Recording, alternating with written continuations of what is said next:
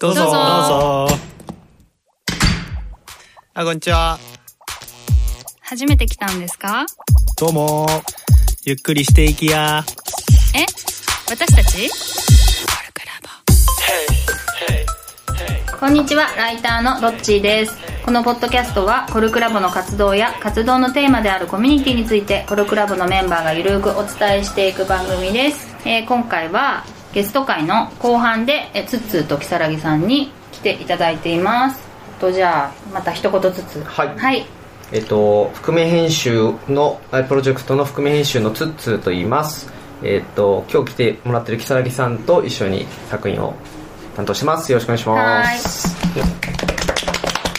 はい、えー私がコルクラボ覆面編集者大賞と、えースカイハイ文庫賞新潮文庫新世代ミステリー賞なの佳作などなどを取り、えー、と小説を書いております。如月真一と申します。よろしくお願いします。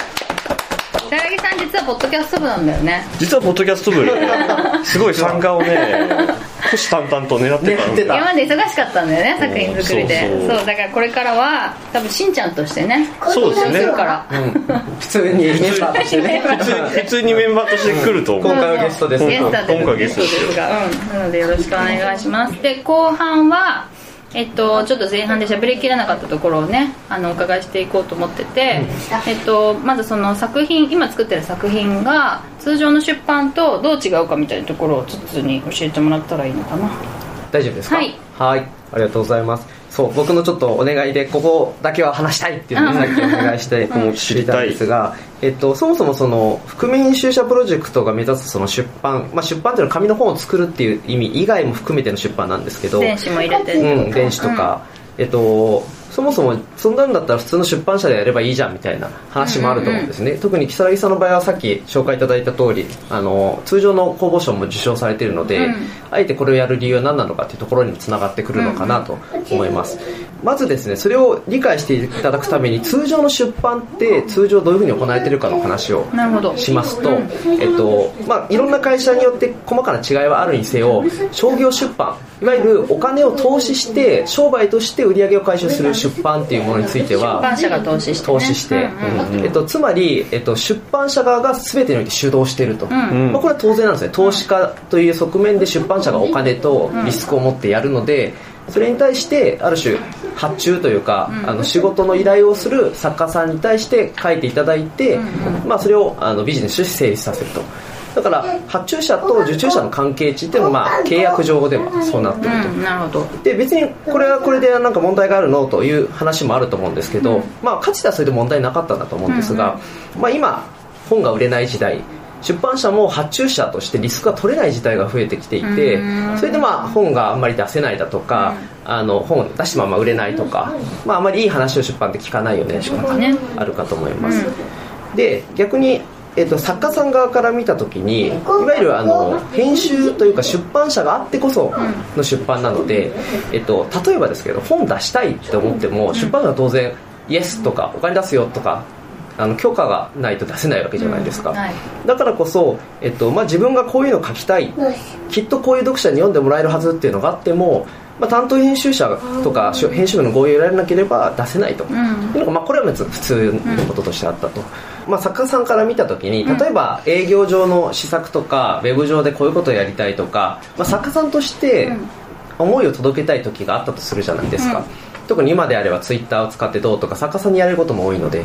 普通上の出版社であるとそういうのは今日ノーって言われるんですね。やっちゃダメなの？やっちゃダメです。あのもちろん全部ダメじゃなくてへ必ず編集者と営業部とまあ会社によりますけど宣伝部とかと調整してしかるべき手順を踏んでからやってくださいとかなっちゃうのであの、まあ、大抵の場合はやっぱりスピード感がなくなるので別にダメにはならないうんと思うんですけど、あの作家さんがイメージするような形には多分難しいですよね、作家さんだったら例えばあの一言二言ぐらい書き下ろしてなんか応援してくれたりリツイートしてくれた人に何かやりたいって思うと思うんですけど、うん。そういうことは、まあ、普通はできないですね。なるほどね。自分の権限っていうか自分のあの自分で決めて発言できないみたいな感じ、まあそうです許可を取らないとみたいな。でそれはもちろん理由があって、うん。出版社としてのやっぱ責任があるので、うん。例えばですけどツイッターで特典をつけますって勝手に言っちゃった場合、えじゃあうちの書店には何もつかないんですかとか、うん。えここの地域に住んでるネットは使ってない読者じゃあどうなるんですかとかっていうやっぱり商売としての問題が生じちゃうんですよ。ね、はいはいはい。でそれを結局出版社に問い合わせが来ちゃったりとか対応が来るのでしかるべき情報共有と許可を取ってからやってくださいってなると、うんうん。だそれはまあ商売なんでしょうがないかな。と、うんうん。ちょっと総括するとやっぱり出版社がリスクを取る以上出版社が主導して本を出すっていう、まあ、この仕組みっていうのが、まあ、今までの出版はいはい。というところになってます、じゃあ僕らがやろうとしている出版とは何なのかというと、えっと、基本的には、まあ、これはいろんな解釈の仕方あると思うんですけど読者と作家と編集者がフラットな形でうん。もうシンプルに面白いことを追求していこうぜっていう形の出版なんですね、うん。そのコアになる部分が物語を作る作家の作品であるというところになっているので、だからまあもちろん作家とか編集者によってここって考え方変わるところがあるんですけどあの作品は法律上は作者のものではあるんですけど、こういうフラットな関係における作品っていうのは生み出した作者はもちろん原作者としての立ち位置を持ってるんですがみんなでその世界をもってして楽しむためのもの。うん。みんなのものみたいな形になってるんですね。へでそうすると、えっと、誰が偉いとか誰が許可するとかっていうの概念は存在しなくて、何が一番みんなにとってハッピーか面白いかより広がっていくかっていうのを考えることができると、ん。だこれはもともとエンターテインメントの本質である人を楽しませるっていうのを考えると非常に本質に沿ったモデルじゃないかなっていうのは僕は考えてるところですね、まあ、もちろん継続性を考えるとある程度商売として成立していって、ね継続していかないといけないんですが、まあ、幸い昨今であればネット上を使ってあの課金する電子書籍とかノートとかそういうサービスもありますし、クラウドファンディングとかを使って、まあ、支援していただくとか、あのお金に変える方法っていうのができるので、まずやっぱりみんなに楽しんでもらうっていうことさえ成立できればそれを作家さんが次の作品を作るためのお金に変えることは可能じゃないかなというふうに考えている。へえで今回の作品はそれにチャレンジしていこうっていう感じ。そうですね。はいはいはい。でこれがですねまだ誰も経験したことがない世界で、まあ、コルクの里島さんなんかうん。も多分今みたいな概念のより発展版でいろいろ試みされてると思うんですけど、要は急激に今出版業界が変わっているのでそういう新しいモデルにまだ誰も完全にこれが正しいよねっていう感じでチェンジ、シフトチェンジできてない、だからああれかなこれかなっていうのを、まあ、佐渡島さんもコルクもそうですし僕らのその覆面編集プロジェクトで模索してるっていうような形です、うーん。どうですか？如月さんはそれを聞いて。なんかうん。今までの編集者の方とのやり取りと結構違ってフラットだなっていうのは思いますね。あ立場が？立場が。立場がどうなんだろう。考え方が結構なんだろう。話しやすいっていう。のがシンプルね。シンプルに。赤字にさだってさグッドが入ってるのね。そうなんですよ。これ聞いている方にちょっと自慢をしたいんですけど。ゲラにグッドって入ってくるんでうん。ここいいよここいいねっていうの入ってるんで、うん。ああ嬉しいってほ他の編集者の方は基本的にここ削りますここいらないですよね、ここ意味が違いますよね、とかって赤字でちょっと反省をしながらちょっとね。すいませんでしたって 思いなが多いと辛いみたいなことで、まあでもその分良くなる。そうね。っていうのでそこにあんまり苦しみ悲しみは感じないんですけど、グッド入ることはないんですごいよね。すごいグッド原稿をもらえるっていうのは嬉しいいろんな意味のグッドがあとなんか多分 LINE でやり取りしたりしてるのも、うん。他の編集者の方とはなかったんで、うんうん。こうパパパパパパッとすぐにこうすぐにっていうレス来る問題でもないんですけど気軽にどうすかねっていう相談がしやすいっていうのがフラットな感じに近いのかなって。今回のその編集の宿体制はかなり特殊であのチーム如月編集部みたいなのを作ってるんですね、なんで、まあ、同じ作品とか僕らのやり取りを編集と担作家のやり取りを、まあ、56人ぐらいで見ながらうん。そうやる私も入ってるけど、そう。みんなに見守られながら不思議な感じ。だからスタンプで応援したりしてそう。スタンプで頑張れ頑張れってちょっと今日嫌なことがあったんですよみたいなところに対してあのいやこうだよ頑張れみたいな応援があったりとか。あるねある。まあ、あとは僕がちょっと忙しくて返答できない時にうんうん。別のメンバーがあの、あのツッツーがなんとかなんとかな少々お待ちくださいってフォローしてくれたのが、すごいあの すごい。ねすごい不思議なね、不思議なグループラインになってる、グループラインになってる。確かに、うんうんあこれはなんか面白いですね。結構さそれ如月さんがさもう、まあ、今ノートで公開されてるはずだけどうん。如月さんが結構思ったことを言うよね。思ったこと言うそう思わないうん普通、どういうどういうこと？よ私はライターの仕事をしてるから、うん。そこまで思っても編集者に言えないなっていうことを如月さんは結構言う。あなるほどなるほど。どう？どうそうでもない、えっとあんなもん。どんなもんだえっと小説の作家さんとしては、うん。つみんな言うかな？そうか。が言う人の方が多いかな。なるほどねなるほどね、うん。じゃあ普通なのかな？あの多分用途用途が違うというかライターの場合は、うん。あのちょっと違うじゃないですか、なうん。なんていうのかな？こう目的がはっきりしてるじゃないですか。ね。何かのための文章とか、うんうん。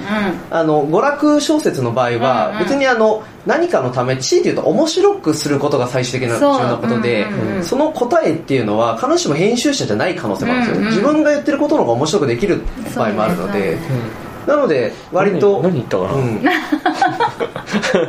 いや私はちょっとドキドキするしてたんだけど。そうね多分ね皆さんねドキドキしてるんだろうなと思って。あの僕も言う時あるじゃないですか、うんうんうん。いやそれはちょっと違うよっていう。うんあるあるあるある。うん。だからそのドキドキすると思うんですけど、うん。やっぱりあのもともとやっぱ人の心を動かすものなんで小説は、うん。うん。そうすると怒りとか喜びとかも含めてああいうぶつかり合いがないと出てこないんじゃないかなと思う、ねなるほどね。僕は最終的にいいものができればうん。いいと思っているから、うん何を言われても、てかそんなにツッツさん全然。怖くないよ。そうだから今言ってくれた通り目的は一緒なんだよね、うん。木崎さんも今言ってくれた通り、うん。面白いものを作って、うん。みんなを楽しませたいっていう目的は同じなんだよそうだね。俺もっと怖い人のところに。P, P の P が出るところ。ごめんなさい火入れなきゃ話せないやつそうだよね。そうそうそう怖くないんだけどなんか結構しんちゃんいろしんちゃん如月さんいろいろ言うなと思ってさ、うん。そうそう。なんかもっともっとよくしたいんですよ、うん。もっとよくしたくて、もっと赤字入れてもいいぜって思いながら、へー。まあでもすごく、まあ、あんまり比較するわけじゃないけど情熱はめっちゃ高いですよね。あー高いよね。木崎さん。なんか普通あの普通に普段日中は仕事をして、はいそれ以外の時間になんかもう全部小説に当ててるぐらいの感じ？えっと起きて、うん。ご飯食べて 睡眠風呂以外は小説ですね、うん。ご飯食べてる間は映画見てでもご飯も5分ぐらいで食べ終わっちゃうんで、でしかもその映画も多分インプットのためだと思うんで。そうかインプットのためにうん見てんで、変な話映画見る方がこうインプットにいいだろうみたいな感じで、うんうん。パッパッと見てパッと退出みたいな。気軽に映画が見れるかな。うんうん。あ小説読むよりってこと？あのそう。あなんかこうインプットをするときに映画を見るのがだいぶ楽。あなんか気構えて見てないって映画見てんなってあいう、ちょっと話がずれちゃったけど、んでもそう基本的に小説を書き上がるまでが本当に苦しくて、これ書き上がるまでマラソン走ってる状態なんで、うんうん。もう生活リズムがおかしくなってますよ。朝起きる時間が2時とか3時とかに起きてああじゃあもっとは早く寝て。そうです。8時ぐらいに出社して、で帰ってきて8時9時になって寝て、うん最近寝ちゃうんだ。2時3時に起きて、うん。みたいな。帰ってきてやろうと思ってた時期があったんだけどともう疲れちゃってね。うん先に寝た方がいいと。ぼーっとしちゃう疲れちゃうと思って書けないってなるから先に寝ちゃおうっていう逆転の発想をしたところ。うまくいってると。うまくいってもいるしガタも来てもいるっていう。若い若い。まあでも今草薙さんが言ってくれた通りその生みの苦しみってすごい大変だと思ってて、うん。そのまあ漫画にしても、まあ、うん。芸術作品にしても何にしてもやっぱあると思っていて。なんか自分が削れていくようなね、なんかね、そうそう、完成するまではマラソンで、今回の話も、うん。えっと、このシーンが書けたら、多分名名作になるっていう確信があって、うん。うんでそのシーンが書きるまでとあとラストシーンが書き上がるまでは本当にもうひたすら苦しかったですね。うん。これは大丈夫かって思いながら、うん。で書けたらあやっと満足してああいい大丈夫大丈夫。自信持ってる自信持ってるみたいな、すごいでもその朝方を朝方っていうか朝の時間を作品作りに当ててる人って結構お多いものもう完全に人によりますねあのいわゆる普通に昼間お仕事をしていて、うん。うん。あのある程度自分をコントロールしてやりたいっていう人は割と朝4時に起きて出社前に書くパターンの方もいらっしゃいますし、あの割と時間の融通の利くようなお仕事なりあの実家にいるような方だとやっぱ夜の方がいい、うん。例えば家族寝静まってるし静かだから夜の方がいいっていう方もいらっしゃいます。し、うんうんうん。なるほどね。ちなみに編集小話ですけど、うん。っていう感じで作家さんによって打ち合わせをする時間がバラバラなのでああそっか。大変だ。午前中の打ち合わせ希望の人もいれば9時とか場合によっては夜中の12時からやりたい人もいるので、んまあ、だから基本編集者ってやっぱ裁量労働ってじゃないと成り立たないなと思いますね。確かに。はい自分の都合がそうそう当てられない。そう相手の。そう。でかつ相手もあの土日に書いたりするじゃないですか、うん。平日休んで土日あ違う平日お仕事で土日のお休みを使って執筆されたりするので今度研修の場合今度そっちに合わせて土日をやったりする場合もあるので、すごい仕事だこの仕事というかさやっぱ物語が好きじゃないと成立しないなっていう 気が、そうなのね、まあ、完全小話ですからね。そっかうん大変ですな。この辺行きますか？あそうですね、時間もねツッツがその三角形でフラットにやっていきたいって話にちょっと戻ると、うん。それでまあそういう考えのもとこの業界、うん。まあ、出版業界ってもうそもそもね言えないのかもしれないけど、それをどんなふうにしていきたいっていう思いがあるんでしょ？う、結構まあ、まあ、どのこうマスで話すかにもよるんですけど、ねうんうん。あのまず僕自身がやっぱ出版業界に身を置いているので、うん。この業界には必ず価値と将来があると思ってるんですね、でも数字だけ関心ながら資本主義社会において数字だけを見てしまうと、うん。停滞しているないし、うんうん。あの週要は世の中的に必要とないだろうとされてると、まあねはあ産業ってなん。か正直悔しいと。思ってるんですね、うん自分はやっぱ物語が好きだし本も好きだから、うん。いやここには必ず普遍的な価値があると思っているので、うんただ今のやり方だとダメだっていうのははっきりしているのでまあ、さっきちょっとお話ししたような、いやそもそも人を楽しませるための本とか、人を楽しませるための物語ってどういう形であるべきだっけっていうのをまあ、追求していきたいなと、うん。で当然商売ビジネスである必要があるのでそれを継続可能な形にするモデルを考えていかなきゃいけないなとうんうん。思っているので、まあ、ももちろん僕はあの社員として出版社に所属する編集者ですですが、うん。まあ、こういったコルクラボの活動を通してそれをあの挑戦していければなっていうのがうんうんうん。僕とか、まあ、あとは多分覆面編集プロジェクトに入ってくださってる方もそういうふうに考えてくれてるんじゃないかなと思います、うん。なんかファンの形が変わっていくのかな、ファンの形。ファンそう今まで本にお金を出してうん。楽しんで終わりだったけど、うんそうじゃなくてなんかちょこちょこ少額で課金したりとか、うん。なんか作家さんに会いたいからお金を払うとか、そういうだんだんこういろんなね幅広くっていうかなっていく感じいやもうトッチの質問まさしく的をいていて、うん僕も確かそういうことだと思ってるんですよね、うんうん。昔は物語を読むためにも、うん。あの本を買わなければいけなかったじゃないですか、だから全てにおいて本がすべ初めはだったんですよね、でも今読むことはネットでもできるし電子書籍でも読めるしあのいろんな形で読めるので、必ずしも本買わなくてもいいじゃんってなるのも当然だと思うんですよね、だから人によってこの物語は好きだけど感じている価値の違いがあると思っていて、ある人はおっしゃっていただいたように会いに行きたいとか、うん話したいとか、まあ、物語について他の人と話したいとか、うんうん。そういうあの価値が多様化しているので同様にプロダクトっていうか提供する側の提供の方法も多様化すべきだとは思ってます、うんうん。ただ本を出して終わりではないという、うんうん。うんもうちょっと楽しみ方が楽しみ方も多様になるし。うん。ん。なるほどねはい。でそろそろ時間もあれなのでこれからの意気込みを2人からちょっとお伺いしたいなと。えっと、僕は短めにしといて、うん。最後に木さんに、はいはい。うん。今回この作品をぜひ皆さんに読んでいただくというか、まあ、読んでいただいている方はぜひ口コミして周りにも読,、ま、読ん。でいた読んでねってうん。言ってほしいので、うん。えっと、お話しタイトさせていただくと。ルタイトル言ってない。タイトルは、えっと、現時点においては終わるかもしれない。はうんいや僕はあれ結構好きなんです。あ本当ですか、うん。爆破ジャックと平凡ループっていううん。タイトルで、うん。はい。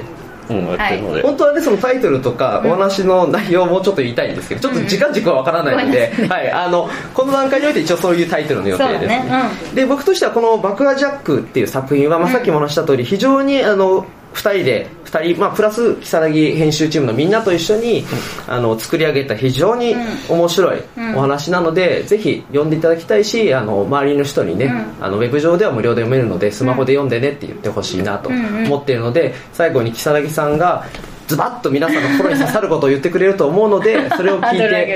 それを聞いてぜひ作品を楽しん。でいただければと思ってます、お願いしますはい。はい。はいまさかここまで、ポッドキャストを聞いてあーリンなんかリンクを探したりとか読んでみようと思わない人がいるわけがない。まあここまでね ここまで言いたい。えーここまでね。読まない人はいないと思うんですけども 僕はこの小説をあのですねあなたのために書きました。誰のために書いたかというともうあなたのために書いた小説なので、あの必ず刺さると思います、うんそうだね。なのであの恐れずにこの平凡じゃあ爆破ジャックと間違えた。爆破ジャックとね。平凡ループという名前のバスに、うんぜひ乗り込んで、いいねいいこと言った。バスに乗って。バスに乗り込んで、このループという旅を、君も一緒に。君も一緒に楽しんでくれと、ね確かに。そしてバスを降りた時に君はきっと別人になっている。そう。だ。素晴らしい。そう。爆爆発しちゃうからね。爆発しちゃう降りる降りるってことはつまりねそこからうん。解放される状態だそうだ。うん。これはね。新しい世界だねあとぜひ拡散してほしい。っていうしてほしいしてほしい。あもうねね。面白かったら口コミでめちゃくちゃ面白いのがあるとっていうのを、うん。みんなにねみんなで一緒になってね紹介してあげてほしいです。うん。まあ、さっきも話した通り応援してくれたりとかここが良かったよとかって言ってくれればそれが実際の電子書籍化の時に反映させていただく可能性も高いめちゃめちゃエゴサもするんで。そうしよう。うんじゃあお二人どうもありがとうございました。ありがとうございましありがとうございまた。じゃあ締めの言葉一緒にお願いしはいます。せーの。コルクラボの温度でした。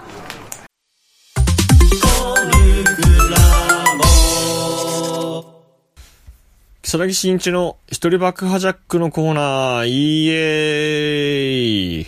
えーこのコーナーはノートの覆面編集者プロジェクトにて、えー好評連載中の爆破ジャックと平凡ループの裏話をしていくコーナーです。爆破ジャックで検索すれば出てくると思うので、えーぜひぜひ検索して読んでみてください。今週も先週に引き続き、ポッドキャストは僕の話だったんじゃないかなまさかね、まさかまだ読んでないって人はいないと思うから今週からはちょっとしたメイキングを話していこうと思います。もう4話目までは公開されているのかな皆さんどうでしたでしょうか？じゃあ1周目の話からしていくと、1周目はつかみを意識してちょっと長いんだけど、ループものですよってわかるようにしたかな。面白かったのはツッツーさんから、もっと主人公をダメなやつにしてくださいって言われて、もうダメダメな主人公にキャラクターが変わりました。で、このダメダメな主人公はこれからどう活躍していくのか楽しみにしてもらえたら嬉しいです。で、えーバスジャックにセールストークで立ち向かうっていう展開なんだけど、このために営業マン向けの指南書みたいな方を読み漁ったんだけど、まあすごいね。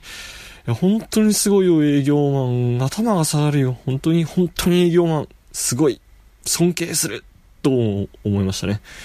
で、この営業スキルがどう活かされていくのかっていうのも今後の見どころの一つだと思います。で、えー3、4話目からは乗客たち、まあ、七古城とか町山とか、少しずつ一癖も二癖もあるキャラクターたちが動き出すから、えー主人公の行動がどう化学反応を起こすのかっていうのも楽しみにしてもらえたら嬉しいです。